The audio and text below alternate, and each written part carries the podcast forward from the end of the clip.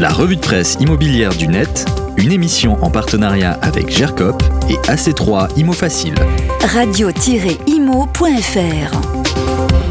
on commence la revue de presse de la semaine avec les réactions vives et très dures des professionnels de l'immobilier aux annonces du gouvernement censé accompagner justement l'immobilier dans la trouble période qu'il traverse.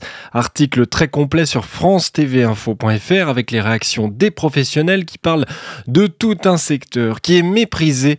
Comme l'ont dit cette organisation patronale lundi dans un communiqué commun, il n'y a plus de politique du logement, affirme-t-elle. Dans les sept organisations, on compte notamment la FNIM, la FFB, l'UNIS ou encore la FFB, la Fédération française du bâtiment notamment. Les critiques émanent également du monde de l'habitat social, nous dit France TV Info, renvoyé en grande partie à un futur pacte entre l'exécutif et les bailleurs sociaux absolument pas satisfaite. L'Union sociale pour l'habitat, qui fédère le mouvement HLM, a dénoncé un vrai décalage entre le discours offensif du gouvernement et les mesures proposées. Fin de citation. Dans les échos, sa présidente Emmanuelle Cos, par ailleurs ancienne ministre du Logement, voit mal comment écrire un pacte de confiance avec le gouvernement après une telle désillusion. Pire encore, c'est le fait que quasiment aucune des propositions des organisations du secteur n'ait été retenue, qui déçoit énormément. Une période très compliquée pour le gouvernement qui doit passer derrière pour assurer le service après-vente.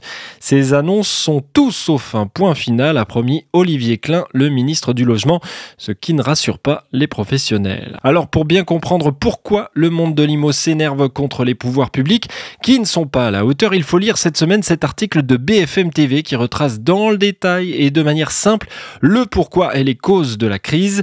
D'abord, on parle de l'accès au crédit immobilier. Ils ont augmenté très rapidement avec l'inflation, nous dit BFM, vous le savez. Si la mensualisation du taux d'usure permet de donner un léger souffle d'air, elle entraîne également une hausse importante des taux et il est à 4,68% actuellement contre 3,57% en janvier, il y a six mois. Ainsi, les derniers chiffres de l'Observatoire Crédit Logement CSA du mois de mai montrent que le taux moyen des crédits seul atteignait 3,28% 10%, toute durée confondue. Deuxième sujet, les prix de l'IMO qui ne baissent pas pour compenser la complication de l'accès au crédit. Chez BFM, le patron de Century 21 estimait en janvier dernier qu'il faudrait que les prix baissent de 10 à 12% pour compenser mathématiquement la hausse des taux. Euh, sauf que par rapport au quatrième trimestre 2022, les prix ont baissé de 0,2% selon l'indice notaire INSEE qui fait référence.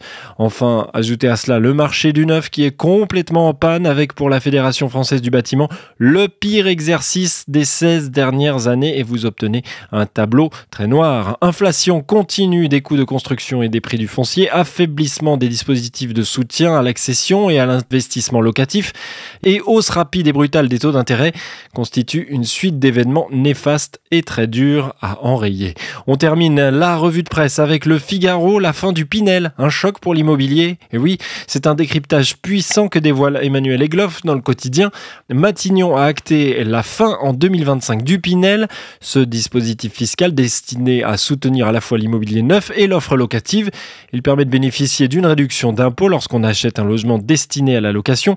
C'est un choc car le monde de la promotion immobilière, de la construction et du locatif privé s'est construit sur ce dispositif depuis plusieurs décennies. Lisez le décryptage complet dans le Figaro et retrouvez tous les liens pour lire les articles de la revue de presse sur notre site et l'appli la revue de presse Radio Imo.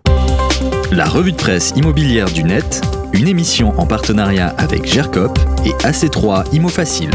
Radio-imo.fr